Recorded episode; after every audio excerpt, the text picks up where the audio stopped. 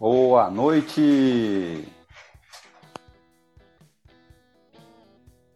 Chegando para mais uma live. E tá ele aí, meu amigo Fridays. Bom dia, Fridays. Boa, boa noite, né? Ainda tô ligadão. Ô, Rafael Minati conseguiu entrar cedo hoje, hein, Rafael? Valeu, obrigado pela presença mais uma vez aí. Opa, chegou também o João Paulo Rocha, que está sempre conosco aqui. O Anderson também acabou de entrar. Sejam todos muito bem-vindos. Matheus. Matheus também entrou. Valeu, Anderson. É, quem mais está aqui? Marcelo, Reinaldo. Ô, Reinaldão, um abraço pra você, hein? Em breve eu tô aí. Vou te fazer uma visita aí na sua casa, qualquer sábado desse aí. Kempis Andrade. Kempis Andrade, boa. Douglas, valeu Douglas. Seja bem-vindo aí. E pessoal, hoje, para quem não, não sabe ainda, é, teve algumas pessoas que vêm através dos amigos aí, né? O nosso canal ele é uma nós fazemos a live aqui no perfil do Instagram, mas nós temos um canal no YouTube, tá? Com quase 300 inscritos já. Então, você que não conhece nosso conteúdo aí, procura o conteúdo lá no canal Dr. Refugo. É só entrar no YouTube, colocar Dr. Refugo. Pessoal da Conecta Refratários aí, boa noite. Seja bem-vindo também. Vinícius Paz, bem-vindo. Antônio Carlos. Bem, sem mais delongas, eu vou já dividir minha tela aqui com o meu amigo Marcelo, que já está aqui online. Vai ser uma experiência nova aí para todo mundo. E vamos, vamos lá. Eu preparei um roteiro, um roteirinho básico, mas é, mesmo assim a, a, ideia aqui hoje é um, é um bate-papo aí é, com todo mundo que está aí conosco. É, seja bem-vindo aí também a RM. Pessoal, é, só lembrando que já está disponível para quem quiser lá no, no, no YouTube, Dr. Refugo, a nossa live com o Ricardo Foco que aconteceu o ano passado, tá? Boa noite, João Luiz. Tudo bem? é, a live com o Ricardo Foco, falando sobre o que você pode fazer na sua fábrica, na sua empresa, para reduzir o custo sem investimento. É uma live bem legal, tá lá disponível já, tá bom? Vou chamar aqui sem mais delongas o meu amigo Marcelo. Cadê você, Marcelo?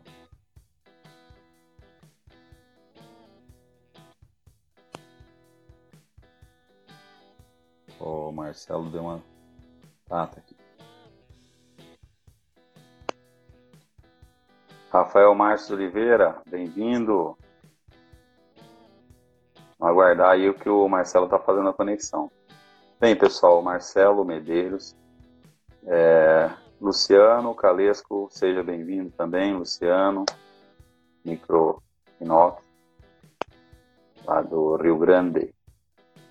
É, o Marcelo é um grande especialista aí da área de, de, de moldagem em areia verde, né? Trabalhou a vida inteira com produtos e insumos utilizados no processo de moldagem a verde, então é um conhecedor aí do processo. Marcelo, preciso que você aceite aí, você você tem que aceitar. Denise Roberto, seja bem-vinda, Morgana. Seja bem-vindo. É, pessoal, é só mais uma coisa. Quem quiser convidar os amigos aí, estejam à vontade para convidar toda segunda-feira. A gente está com, com lives aí. É, Denise e Roberto, acho que vocês solicitaram aqui para participar. É, para entrar ao vivo, acho que foi por engano, né? Ok. Vou tentar novamente chamar aqui o Marcelo, que ele não conseguiu se conectar. Então, o Marcelo é um conhecedor aí do processo de moldagem em areia verde. E a ideia aqui é sempre trazer assuntos mais genéricos, né, que possam ser aproveitados por todos que trabalham com fundição. É, para aqueles que não conhecem o processo, o processo de areia verde é um processo é, onde eu onde eu onde o processo de areia verde é um processo onde eu faço a, a mistura da areia com os aglomerantes, no caso bentonita e, e outros aditivos. Marcelo, já, já repeti, aguardando você aceitar aí o. Os... Agora ah, foi. Agora sim. Oh, boa noite. Boa noite, você, meu amigo. Você não só penteou o cabelo, mas parece que você até cortou o cabelo, cara. Não, não, foi só, só, só lavei mesmo. Apesar de não ser sábado, fiquei com medo do pessoal não sentir bem o meu cheiro, coisa que o valha. Então eu passei perfume, tomei banho, essas coisas, Fernando. Tá certo, eu também fiz, fiz, a minha higiene, fiz a minha higiene bucal, passei o enxaguante bucal, porque vai que tem mau hálito aí, né? Com certeza, com certeza. Legal. O Mar... o... Seja bem-vindo, Marcelo. É um prazer tê-lo aqui conosco. É... Obrigado por deixar esse momento maior ainda aqui conosco. Nós já estamos com 16 pessoas aqui online, pessoas do Brasil inteiro. Boa noite e... a todos. E assim, é... são é, pessoas que estão assistindo a gente desde o começo, outros que estão chegando agora, uns que vão vir da sua rede de contatos aí, né? Então temos aqui o Jarley, temos o Natanael Borges. Natanael, abraço, Minas Gerais.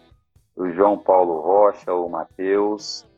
O Rafael Minati está aqui conosco também. Hoje ele conseguiu entrar mais cedo, normalmente ele entra um pouquinho mais tarde. O Maurício Júnior, Denise Roberto, Vinícius Paz, o Rafael Márcio Oliveira, o João Luiz Médico, grande parceiro aí, está sempre incentivando o Kempis Andrade e também o Luciano Calesco, Renan Grau e o nosso amigo Douglas Graco lá da fundição. É... Como é que é o nome da fundição? O Zanz entrou agora também, lá da Chus. E tá aí o Guilherme, o Carlos. E. Puxa vida, esqueci o nome, Marcelão. Marcelo, eu estava só explicando aqui para quem não é do meio de. Porque, assim, é, aqui nós temos pessoas que são da área de, por exemplo, microfusão.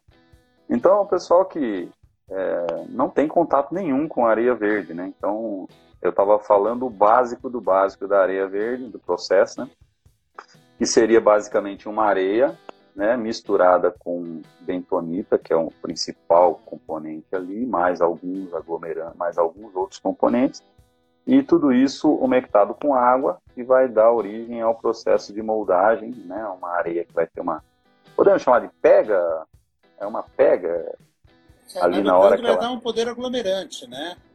Poder aglomerante. Poder aglomerante. O pessoal chama de na, lá na Europa de binder, né? É uma uma espécie de cola, vamos dizer assim, o que permite é, vai fazer exatamente o meio de ligação entre unindo e mantendo a coesão dos grupos dos grãos de areia.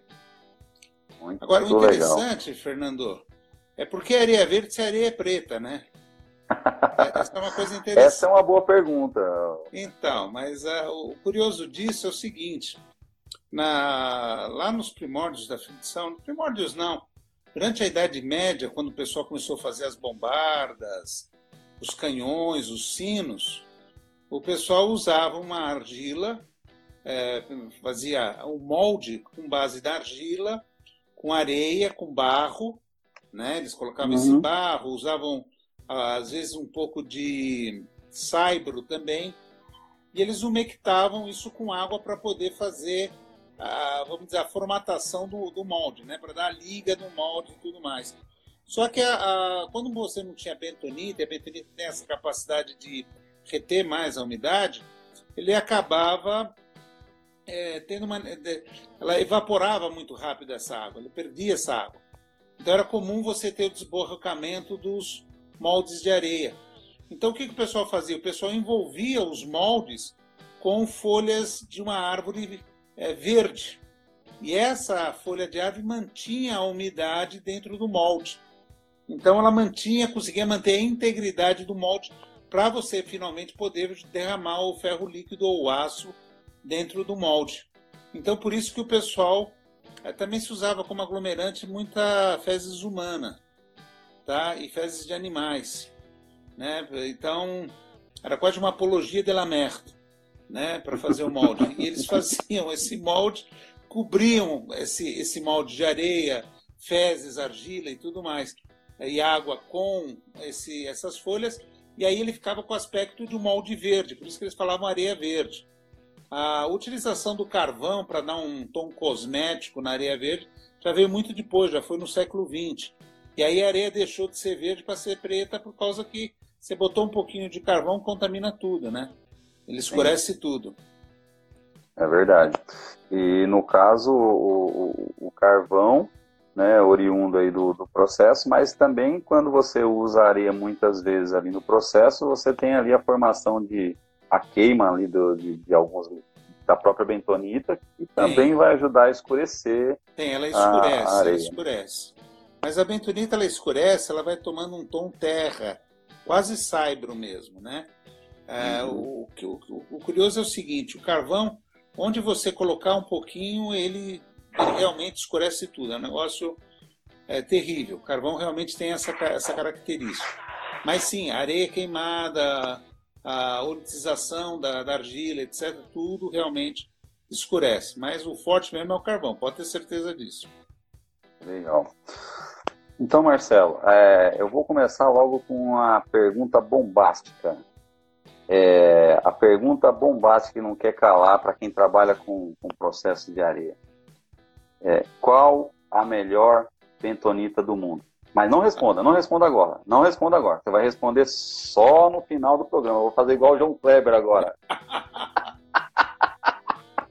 A gente fala, a gente então, fala. Então, a gente vai para frente, você já vai aí para a gente poder chegar nesse, nesse consenso. Tá Ô, Marcelo, a gente ouve muito falar em bentonita, né? E, e como está hoje a bentonita? Ela é um, o principal produto próximo da areia, né? É, ali mais importante no processo, né?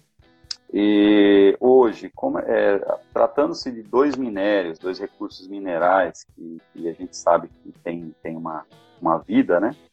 É, como que a gente pode analisar como é que está hoje é, de maneira geral, é, nós temos bentonita no Brasil e nós temos areia no Brasil suficiente com a qualidade que a gente precisa é, é, para os próximos, sei lá, 50 anos? Tá com o pé nas costas. Com o pé nas com costas. Pé nas a bentonita é um, é, um, é um recurso que, embora obviamente é finito, né?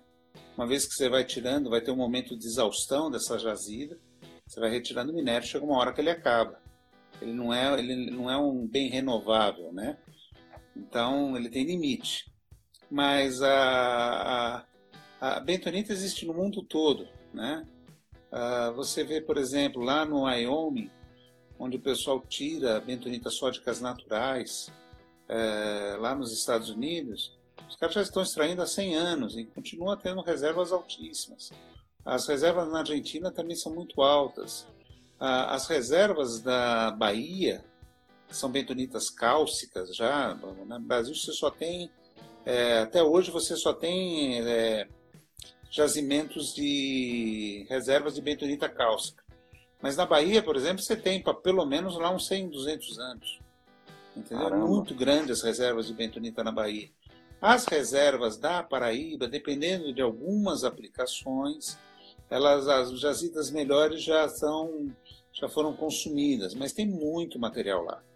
Tem muito material lá. Obviamente, é, você vai ter que se adaptar a trabalhar com eles, mas você tem muito material ainda lá. Então, as reservas argentinas são extensas, é, a reserva no Uruguai é pequena, ainda não está bem explorada, não está bem pesquisada, mas assim, bentonita você tem demais. Eu, eu acho que bentonita, assim, puta, acho que daqui a umas quatro gerações ainda você vai estar usando ela como um meio de moldagem. Porque ela tem uma grande vantagem, ela, ela é extremamente natural. É argila, é areia e é carvão. Né? E esses, na verdade, você não tem nenhum contaminante Né? É diferente, por exemplo, uma Maria de resina que você tem que submeter ela a uma queima para esgotar os componentes químicos. Na, na, a bentonita é uma argila, entendeu? Ela tem é um componente natural. O carvão é um componente natural. Né? Ele tem umas presenças de enxofre, tem, mas no fundo o enxofre também a planta come. Né? Então, assim, eles são recursos que acabam sendo reabsorvidos pela natureza, entendeu? Entendi, entendi. Então, reserva e... não se preocupe, tem bastante. É, porque a, a Regiane Romero já está aqui perguntando qual seria o possível substituto do, da, da bentonita.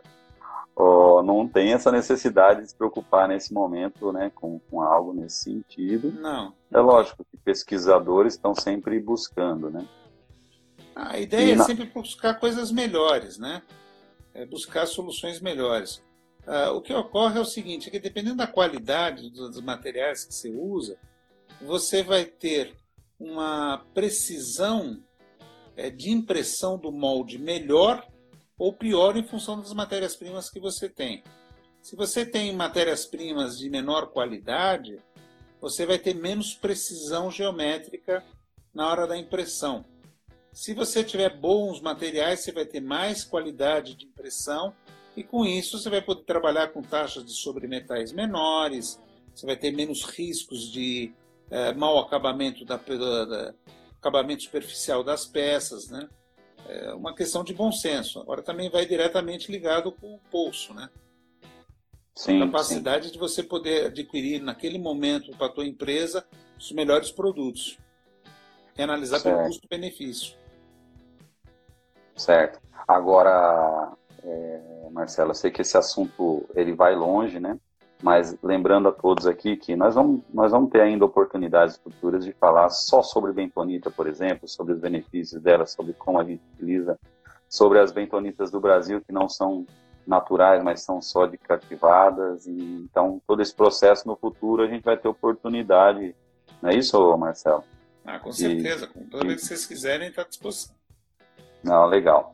Mas o, o Marcelo ele trabalhou muitos anos aí é, com carvão, não é isso, Marcelo? Alguns anos com carvão. Trabalhei para o processo. Praticamente 24 anos. Não, 22 anos. 22, 22 anos, com, com carvão. E, e, de... e depois é, veio aí as bentonitas aí, um, um grande é. conhecimento. É, bentonita é mais apaixonante, né? É, e, Tem 1.300 eu... aplicações, então ela acaba te atraindo muito mais, né? Entendi. E, e, isso também é porque você teve a oportunidade de fazer, além de tudo, de, de ministrar alguns treinamentos e também de ir para fora fazer treinamentos, complementações aí pela, pela empresa que você trabalhava, né, Marcelo?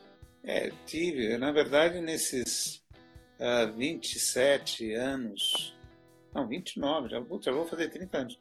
Nesses 29 anos trabalhando com função, né, eu tive chance de visitar a África do Sul, é, diversas funções, é, minas e fábricas de bentonita, é, na França, na Espanha, na Alemanha, fiz treinamentos em Musburg, por exemplo, que eu acho que é um dos maiores centros é, de pesquisa de areia verde do mundo, que é um, é um laboratório que tem lá que é maravilhoso em Musburg pertence ao grupo Clariant.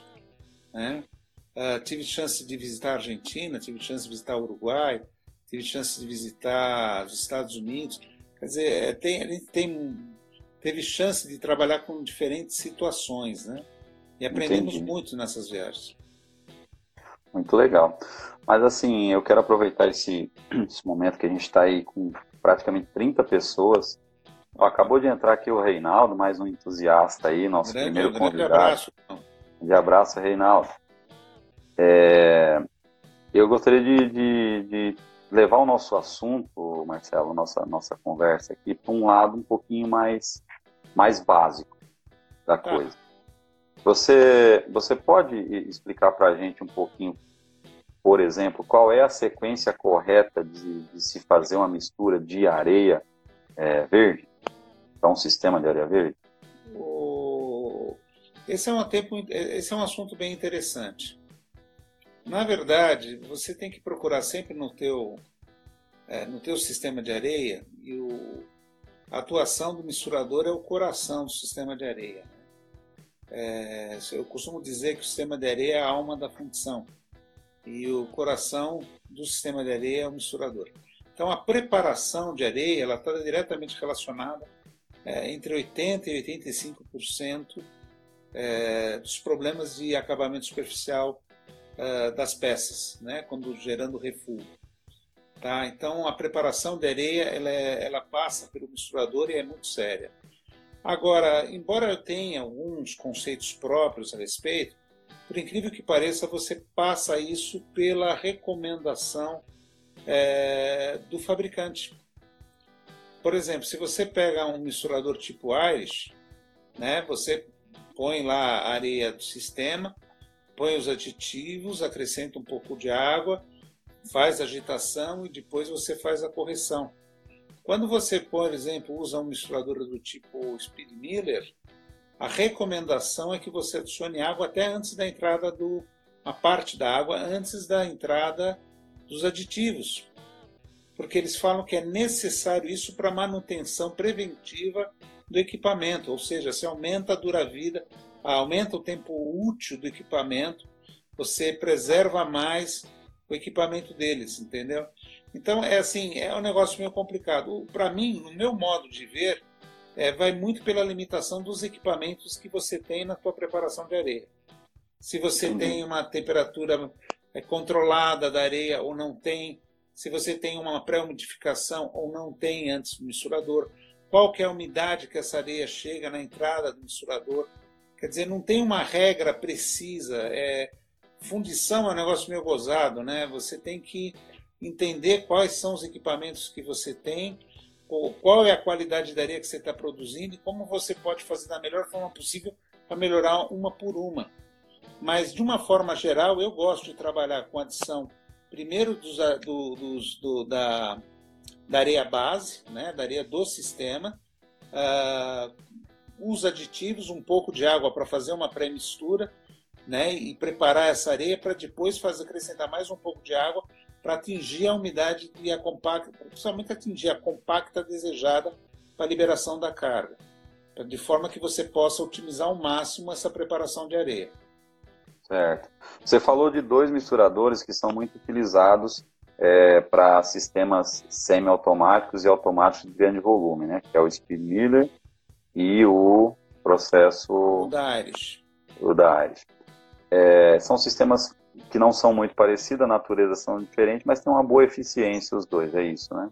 São, porque eles são normalmente de alta rotatividade. Quando você pega aqueles antigos misturadores de rolos, tipo Simpson, com aquelas batedeiras mesmo, né? Aquela, aquele misturador que é, são agitadores propriamente dito, é, você tem que controlar sempre a eficiência de mistura, né? E para tirar no menor tempo possível a melhor qualidade da areia. Agora, isso é que eu falo, é, você tem ali variabilidade dessa areia quando ela entra no misturador a, a, areia base, né? É, qual que é a temperatura que você está conseguindo fornecer para o teu misturador é, dessa areia. Tudo isso são, são fatores que você tem que levar em consideração. O sistema de areia, ele basicamente exige muito é, equilíbrio e balanceamento das para atingir as características e as propriedades que você precisa na tua moldagem. Então, você tem que analisar, é, é, uma, é uma, é uma coisa assim, muito personalista, né? Porque o que serve para uma função não vai servir no seu vizinho. Porque depende de todas essas variáveis e da melhor forma que você controle esse processo. Que o teu laboratório te forneça, ou que você saiba pelo menos as regras básicas para você ter boas, boas práticas no lidar com o sistema de areia. E uma delas perpassa por isso, você entender é, quais são as limitações do teu equipamento, particularmente do misturador de areia. Muito bem. Agora, perguntinhas para sair de cima do muro. Tá. qual que é a, a temperatura é, máxima aconselhável ideal de entrada da areia base no misturador para o processo seguinte? Uh, o aceitável, ou vamos dizer assim, a melhor condição é até uns 9 graus acima da temperatura ambiente. 9 graus acima da temperatura ambiente. Então, ou seja, num país como o nosso, temperatura até 45, 40, 40, 42. Vamos falar. 40, 40. É difícil você ter aí 34, 35 graus. Né? Uhum. Né? Na maioria das fundições, maior mas você vai chegar normalmente é 30, 32 graus de temperatura. Você pode até ter um dia ou outro mais quente. Mas você uhum. pode aceitar no Brasil alguma coisa até 9 graus acima da temperatura ambiente. A partir daí você começa a perder umidade. Aí perdeu umidade, ela seca mais rápido e aí eu começo a ter problema. significar você perder propriedades. Entendeu? E Muito perdendo bem. propriedades de resistência, seja a resistência à compressão a verde, seja a resistência à tração a 1, que, é, que eu considero até mais relevante do que o RCV, tá? você começa a perder a, a integridade do molde. Você começa a perder aglomerante, você começa a perder ação aglomerante da bentonita e você começa a comprometer a, o, o, balanceamento adequado da areia. Então, é, aí você está respondendo. Desculpa, Marcelo. É que você já está respondendo aí, aproveitando que o, Mar... o, o, Marcos Lima perguntou se tinha como explicar um pouquinho é, o, sobre o, a, o inchamento da bentonita e, e o RTU. Né? no caso aí você está falando um pouco disso daí, eu já aproveitei para complementar a pergunta dele. Né? Tá. Então você está falando de propriedades, né? Então, as propriedades estão diretamente ligadas à, à umidade, à água, né? E, e, a umidade da bentonita vai automaticamente interferir nas propriedades, entre elas o RTU, é isso, né? É, o que o pessoal precisa entender é o seguinte: é, quando se fala em bentonita, tudo é possível. E a ideia oposta também.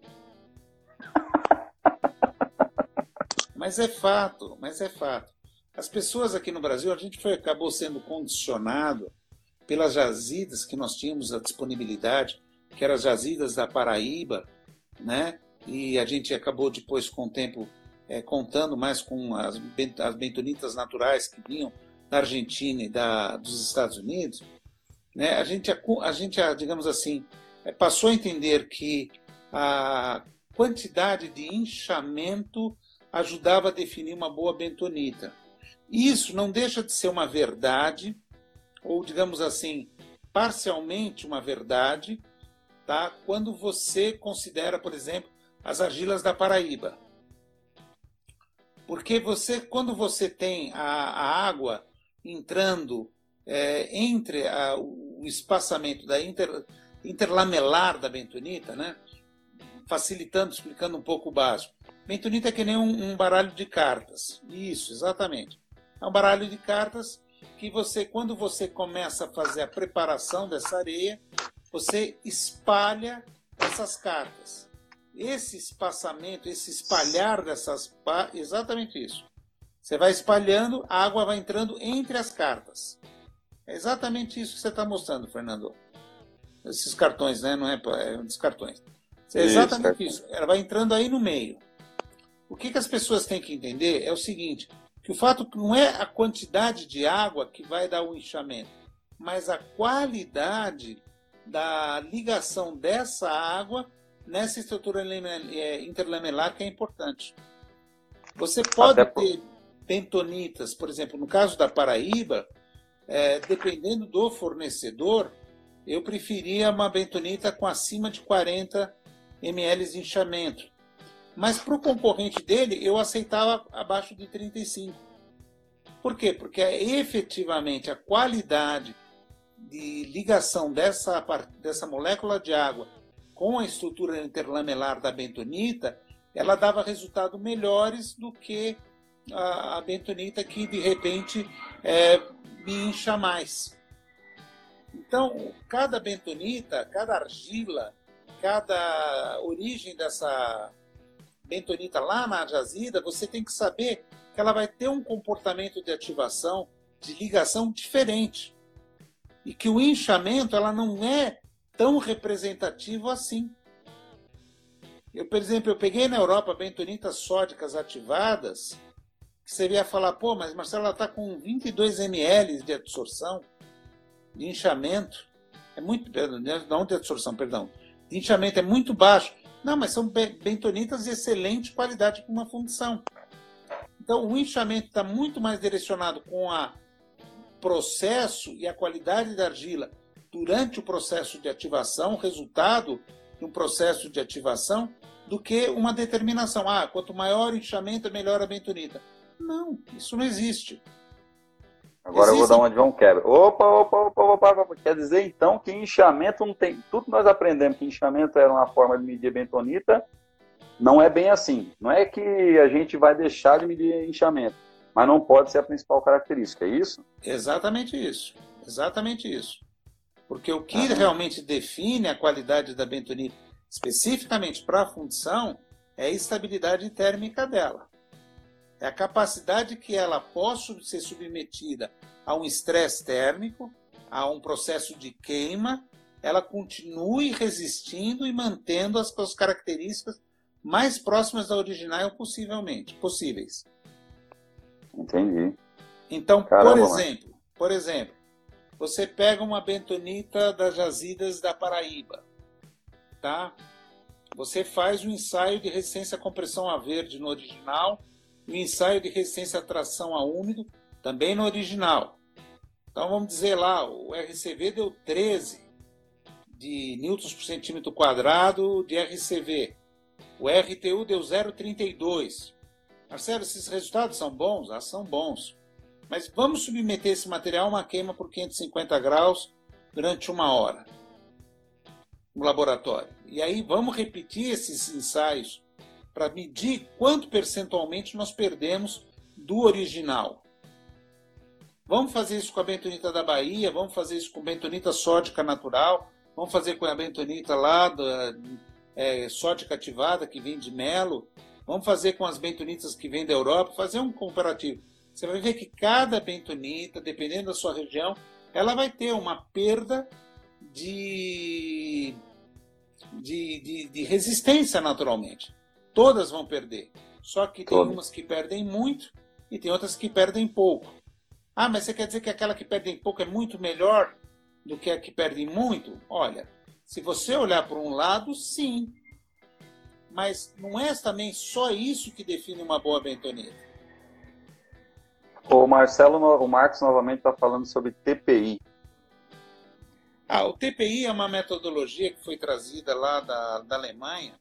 Eu participei bem desse processo. É exatamente esse ensaio que você analisa as resistências a, a, no estado original e após a queima. Né? E realmente os resultados são, são, são é, bem reveladores.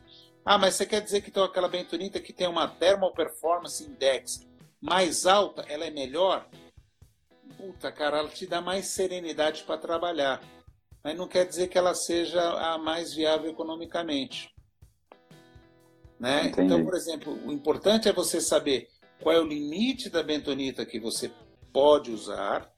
bentonita tem que ser um produto barato, porque os consumos são grandes dentro de uma fundição e ela acaba tendo uma importância de, de dispêndios mensal dentro de uma curva A, então ela é cara para a fundição embora o impacto dela no custo é, de, um, de um fundido, se você pegar o sistema de areia inteiro, não dá 1%, 1% e meio. Não dá, não dá. Uma porcariazinha, entendeu?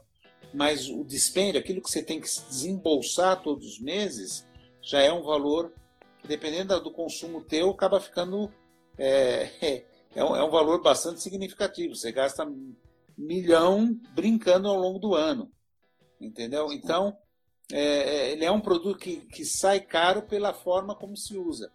Então, você tem que adequar sempre a entender quais são os limites da tua bentonita e dentro desse limite, se vale a pena você comprar um produto de melhor qualidade que queime menos, entendeu? Para garantir que garanta para você uma relação custo-benefício que vale a pena. Eu tive casos, por exemplo, no passado, né, e eu estou de muita vontade para falar, porque eu não estou mais na Clarient, É, eu tive casos no passado de, por exemplo, é, de uma comparação de uma bentonita da Bahia com o material que se usava da Paraíba, né? De você ter economia na faixa de 40%, 35% a menos de consumo. Então, depende da situação. Entendeu? Entendi. E tem situação que o cara prefere, e ele já está tão acostumado a administrar com o material da Paraíba, que também não vale a pena ele, ele se submeter ao estresse da, da, da, da, da troca, embora eu sempre acho que a gente tem que procurar melhorar, entendeu? Que às vezes, puta, sabe, ter equipe pequena, o trabalho é grande e tudo mais, e exige uma demanda de dedicação maior. Até para você preparar as pessoas para fazerem as trocas. Sim, então tudo depende sim, muito daquilo que. que eu, eu, eu, eu, cito muito esse exemplo.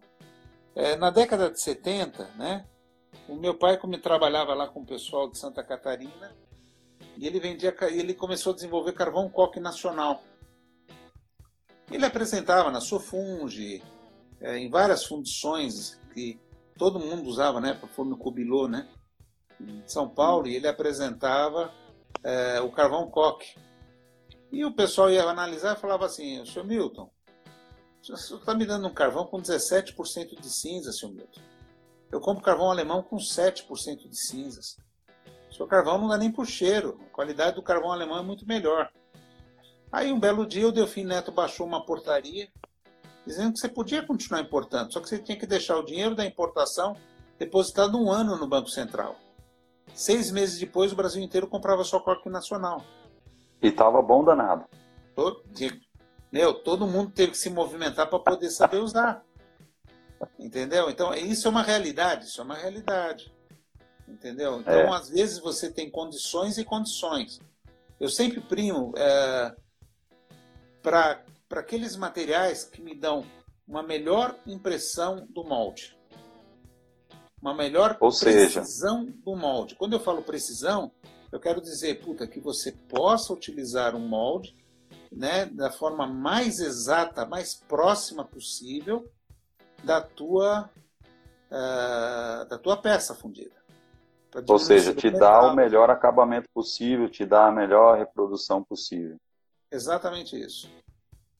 Marcelo, vamos, vou dar uma pausa aqui só para a gente é, elencar quem está presente conosco aqui. Está o Graciliano, lá do Sul, está o Flávio Tsumoto, está também aqui conosco o Jarley, já falei, o Adriano Amaral, o o Elson Watanabe, o Maurício Júnior, o Tiago Alberione, o Marcelo Gonçalves está sempre conosco aqui, o Márcio José, o Vinícius Paz também entrou aqui, é, o Rafael Márcio, nós já tínhamos falado, o Rogério Correia, o, o Hugo Leonardo também está sempre conosco aqui, Daniel Almeida, Ricardo Foco está aqui conosco também, Abraço, Ricardo, Rodrigo Neri.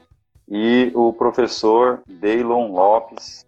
Muito obrigado pela presença dele, o grande Deilon lá, professor do Senai de, de, de Itaúna. É, também está aqui conosco o Davi, Davi Badaro, acabou de entrar aqui conosco. O, Marcelo, então a, a live está muito bacana. Nós estamos com 50% da da audiência do, do daquele cara que, que faz é, faz programas direto aí, o cara da, Álvaro Rocha, não, Érico Rocha. Tem dia que ele faz live e dá 69 pessoas, ele tem 12 mil, 2, não sei quantos milhões de inscritos. Nós estamos com 60, chegamos a picos de 37 pessoas ao mesmo tempo, bom. né? Passou por aqui já também muita gente que não ficou. Ah, o Fábio Crespi está aí também, o Lucas Stage, Bom, é, e, e também lembrei aqui da Fundição Garra, onde o Douglas trabalha, Fundição Garra, lá no Batatais.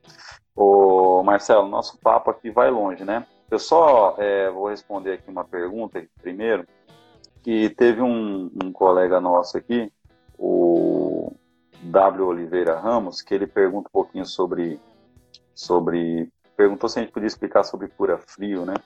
Mas, é, meu jovem, infelizmente, se a gente entrar no cura frio, a gente não vai conseguir finalizar o, o assunto aqui, que nós já, já estamos com, com o tempo correndo. Mas eu me comprometo a trazer uma próxima, uma próxima live aí sobre cura frio e aí conversa um pouco mais. Conto com vocês aí nas próximas. Marcelo, e também tem uma pergunta do Kempis aqui, mas essa daqui é polêmica, né? Pergunta do Kempis é o seguinte: as fundições de hoje estão preparadas para identificar as verdadeiras causas dos problemas relacionados a inclusões, erosões, problemas correlacionados à areia de moldagem? Né? Espera um pouquinho. E aí Moro ele perto fala do assim: aeroporto. Espera um pouquinho, Fernando. Moro perto do aeroporto, um avião subiu aqui, dando potência no motor. Repete a pergunta aí, porque o avião não Ele deixou pergunta- ouvir. Ele pergunta se as fundições estão preparadas para identificar as verdadeiras causas dos problemas relacionados à inclusão, erosão e, e- e- problemas correlatos que são oriundos da areia de moldagem. E aí ele fala na sequência que a areia muitas vezes aparece como vilã em muitas condições situação de equipamento mal cuidado, projeto de canais ruins ou até mesmo um layout de fundição inadequado. É, você quer comentar um pouco sobre isso? Nós temos aí ó, uns dois minutinhos para você comentar. Não, comento sim. Ah, boa noite, Kempis. Bicho, é o seguinte, a areia sempre acaba sendo reputada como a vilã do processo de fundição e a culpa é da bentonita, tá? Isso é tônica. Onde você for no Brasil, entendeu? Não importa o estado que esteja a fundição, não importa o tamanho dela, ah, quando ninguém sabe o que que é, a culpa é a inclusão de areia e é bentonita. E isso realmente é um, é um, é um preconceito é, muito grande.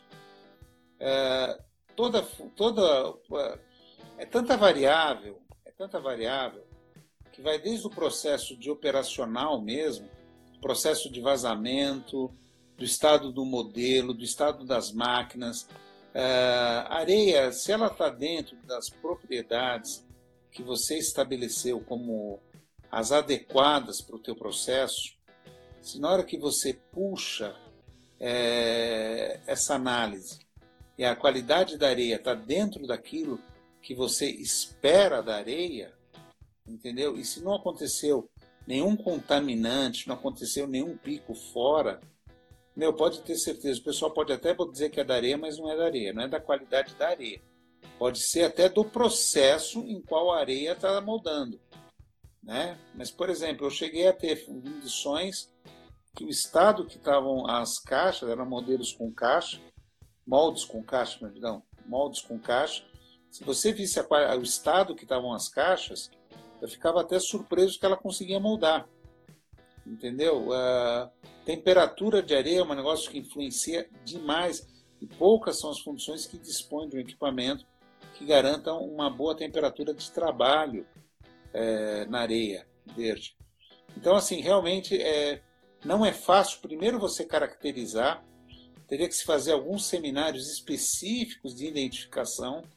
Ah, qualquer coisa que aparece, muitas vezes, a maioria das funções acabam dando inclusão de areia, quando às vezes é, é, é muito mais oriundo de uma inclusão de escória, é, de um problema de operacional, desgaste de modelo, é, é tanta variável que eu concordo com você. Não é fácil a gente realmente é, acertar, cravar que o problema está na qualidade da areia. Agora, Entendi. se a tua areia está fora das propriedades que você elencou como as, as adequadas, as ideais para você ter o trabalho aí de, da grande parte da tua fundição, aí, cara, dá uma olhada na qualidade da tua areia, porque às vezes os finos sobem, provavelmente até por um problema de operacional de algum equipamento, mas isso é sério, é um problema sério mesmo. Ah, você falou em finos aí, aí tem uma perguntinha aqui. Quais que é... o João Paulo está perguntando é, qual o maior contaminante da areia verde que pode reduzir as propriedades da bentonita? Tem algum específico? Olha, puta, são vários, são vários. Tá? Ah, um, um, um, componente que é, é, que realmente atrapalha muito uh, o sistema de areia é a baixa taxa de renovação. Existe um segredo no sistema de areia que poucas pessoas observam isso atentamente, tá? É quantificar qual é o volume total de areia que você tem no teu sistema, tá? E principalmente entender que ele é, é, o sistema de areia é uma equação matemática. Ele queima e você repõe. Né? Conforme vai queimando na hora que você vaza o metal, você vai ter, em função da geometria, da tua relação areia metral, da área de superfície de contato, da frente metal molde, você vai ter uma, uma, uma relação de queima, que é aquilo que você vai repor depois no teu misturador novamente, repreparando essa areia para adequar ela naquelas faixas de trabalho ideais. Se você perde esse balanceamento, e principalmente se você não entende qual é o tempo de regeneração desse sistema de areia, quanto tempo ele demora para você fazer uma modificação nele e ele ter uma resposta imediata, é, uma resposta, e quanto tempo demora essa resposta para a recomposição dessa, dessas características fundamentais que você elencou, tá? É, você pode ter, por exemplo, um excesso de queima que vai te levar a um aumento de finos inertes, e aumento de finos inertes significa que você vai precisar de mais água, e ao mesmo tempo essa água e esses finos inertes, eles acabam é, literalmente torpedeando a tua resistência à tração a úmido, elas derrubam a resistência à tração a úmido, e a resistência à tração a úmido é muito, muito importante, porque no momento que você vaza o metal, você vai criar uma expulsão dessa umidade na frente metal molde para uma zona de condensação. E essa zona de condensação tem que ter a resistência necessária para sustentar a estrutura no molde para ela não desbarrocar para dentro da areia. Então, tudo que você tiver que trabalhe com um valor baixo de RTU ou que te derrube o RTU, entendeu? No sistema de areia, como finos inertes, a presença de óleos. Às vezes a máquina tá, joga lá uma contaminante à base de óleo. Às vezes a bentonita de má qualidade faz isso. Às vezes o carvão é, ele é de baixa qualidade, ele queima muito e ele gera mais cinzas, que também vai derrubar o RTU. Então você tem vários componentes que é, te torpedeiam, eles te sabotam o teu sistema de areia. Tá? O, o Marcos está falando dos voláteis. Quanto seria o volátil considerado aceitável para uma bentonita? Por exemplo, a bentonita da Claren, por exemplo. Olha, a bentonita da Claren, se você tiver um sistema homogeneizado, uma umidade abaixo de 3% para atingir a compacta desejada, você consiga trabalhar com 2,8, 2,7, ou como na home a gente consegue trabalhar com 2,2, 2,1, 2,3, você pode trabalhar sossegado aí com 2,5% a 3%, sem problema nenhum. O... E você está falando de. Desculpa. Você... Não, pode falar. Não, é que você está falando de compacta, quando você concluir seu raciocínio, você puder falar para a gente qual que é a compactabilidade típica de uma máquina de pressão, uma máquina semi-manual e na moldagem manual, isso é uma curiosidade até minha, Marcelo. Olha, toda vez que você fala, é, é, até um negócio gozado, né? Eu tenho um estudo que foi realizado que mostra a distribuição da, da, dos grãos de areia dentro de uma moldação squeeze, de uma máquina de conjunto e de uma máquina de alta pressão ou de média pressão, né? Conforme você vai fortalecendo essa, aumentando a pressão, o perfil da acomodação dos grãos de areia se mudam bastante. Então a acomodação da, dessa dessa condensação, dessa acomodação dos areias muda bastante, sabe? Então, eu, eu por exemplo, se você falar para mim numa areia que é uma moldagem manual, uh, base de squeezer ou máquina de conjunto, ela vai rodar na faixa de 45 a 50. E conforme vai subindo a, a taxa de, uh, de, de, compressabilidade, né, uh, para alto, para o aumento da pressão, de compactação, ela, a tendência é você cair. Então a Disa trabalha com 45, mas trabalha bem com 40, 42. Né? Eu já vi Disa trabalhar com 38 sem problema nenhum. Entendeu? Já as, as de moldagem vertical de alta pressão, Savelli, BMD, normalmente o pessoal trabalha também na faixa de 40, 45, mas dá para trabalhar com 37, 38. Eu já Isso, vi trabalhar com 38. É, não, dá, dá, dá até para trabalhar com 35, tá? Não dá problema não. Você tendo uma boa um bom balanceamento de areia. É isso que eu falo. Agora, não dá para a gente também botar isso, ah, isso aqui tem que ser o padrão, sabe? Eu, eu gosto de ver sistema, eu gosto muito de customizar o sistema de areia. Eu gosto de ir lá ver, eu sempre perdi muito tempo, eu era muito criticado nesse sentido, que eu perdia muito tempo na função, mas eu queria entender como, quais são as necessidades de cada sistema de areia, porque senão é, você, não, você não ajuda. Toda a experiência que você tem numa função, quando você vai para outra, ela só serve de uma pequena referência. Você tem que reaprender tudo aquilo de novo com essa realidade dessa nova função. Que muda equipamento, muda matéria-prima, muda a forma de tratar. O importante é você achar sempre o balanceamento, o equilíbrio.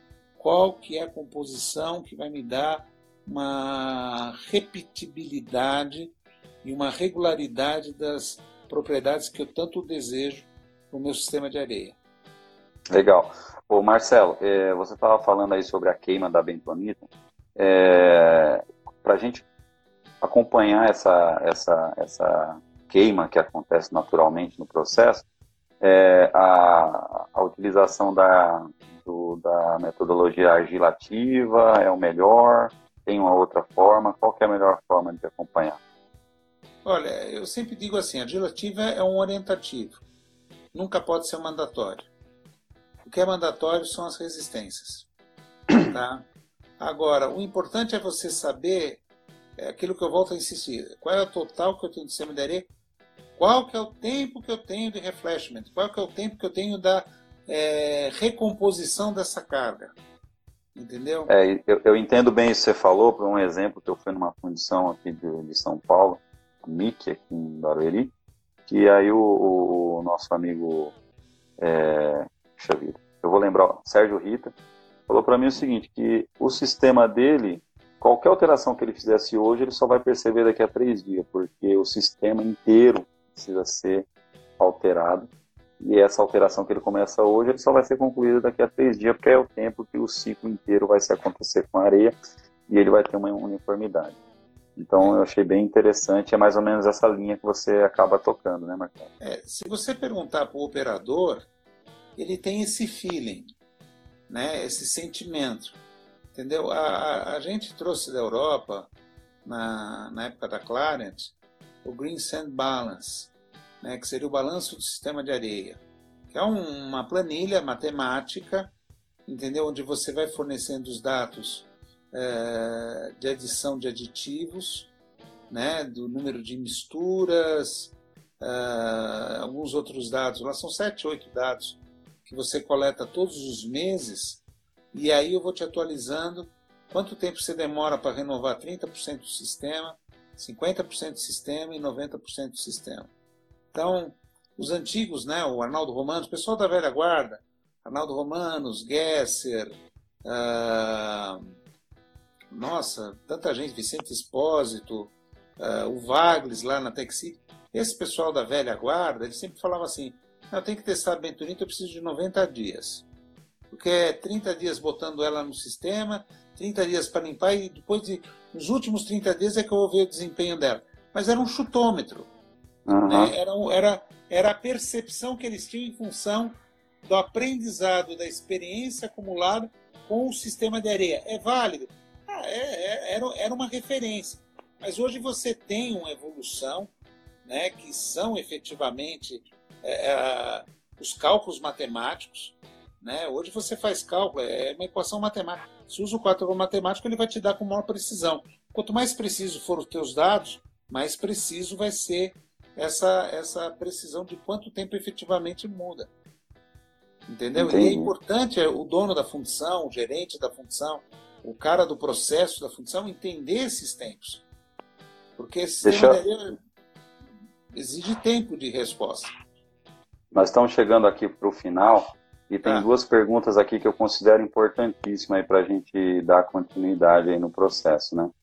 Na verdade, então, são três, né? O, uma delas é do Fábio Cresce, que, Cresce, que diz o seguinte, é, tem um tempo é, ideal para deixar a areia no silo de forma a ela não perder as propriedades? E a outra pergunta, na verdade não é uma pergunta, o, o Frederick, ele fala assim que tem clientes que utilizam tinta na, na, nos moldes de areia verde para melhorar a resistência superficial. E aí vem a minha pergunta. É, o que, que você acha do uso de pintura em moldes de areia verde? E emendando as três perguntas aí, qual que é uma granometria ideal de trabalho? Essa, essa realmente é, é difícil. E o Kempis, eu, eu retomo depois, mas o Kempis fala da entrada dos machos, né? Os machos, quando entram no processo, eles são bem, bem complexos. Então, basicamente, o tempo, a pergunta do Fábio, o tempo que o material pode ficar no circuito, seguido da questão do uso de tinta, Marcelo, por favor. Ok, vamos lá. Uh, a bentonita, ela, ela, ela, ela começa a ativar, e quando a gente fala bentonita ativada no sistema de areia, é quando ela absorve a água e ela vai desenvolvendo as suas propriedades de aglomerante, fazendo ligantes, fazendo as pontes de ligação entre os grãos de areia. Tá? Ela começa a ser ativada no misturador, na hora que se você agita essa areia, permitindo essa umidificação da bentonita, tá? e essa incorporação interlamelar dessa bentonita, e ela começa a desenvolver processo. Uh, dentro do silo, essa ativação continua. É lógico que, por exemplo, você tem bentonitas que tem um tempo, um delta de tempo, é, em que a ativação ela é maior ou menor, dependendo da característica da argila né? nem do processo de ativação lá atrás com barrilha para fazer a bentonita de cálcica para ativada, ou da sódica natural, no caso. Mas uh, efetivamente depende da qualidade da argila.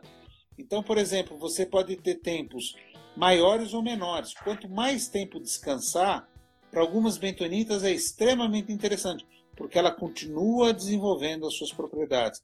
A energia cinética de absorção ela continua. Cada vez que movimenta o grão de areia dentro do, do ciro, movimenta a bentonita e continua incorporando a, a, coisa. E chega a ser assim, coisa de 3 pontos, 4 pontos de resistência a mais. Caramba. Tá, é bem, é bem grande, tá? E tem bentonitas que o tempo não interfere tanto. Por quê? Porque ela dispersa muito rápido, ela absorve água muito absorve água muito rápido e ela perde essa capacidade de continuar desenvolvendo, porque ela já desenvolveu o que tinha para desenvolver. Então, ela não nós vai temos mais dois minutos. Nós temos mais dois minutos, tá. Marcelão. Incorporação de areia macho, tá?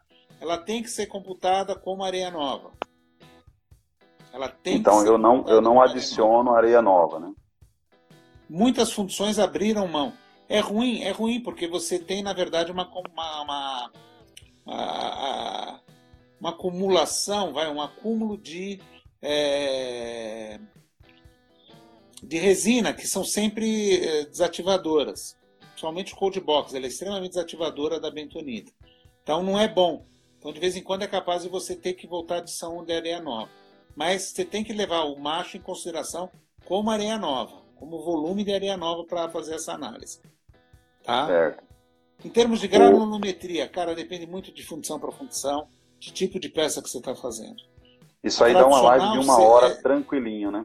É, os antigos gostavam muito de trabalhar com 60, 70, é, mas eu já vi funções trabalhar com 70, 80 e já vi trabalhar com 45, 50. O conjunto com a bentonita é muito importante nessa definição. Tem mais alguma é. pergunta? É a, só a questão do, da pintura da areia. Da areia. Ah, a pintura da areia, tá? Um velho italiano que trabalhava comigo, Vicente Esposito, na da Sulfunge, ele sempre falava para mim, Marcelo, quanto menos tetica de galinha você colocar no sistema de areia, melhor. Agora, tem casos que você é obrigado a pintar.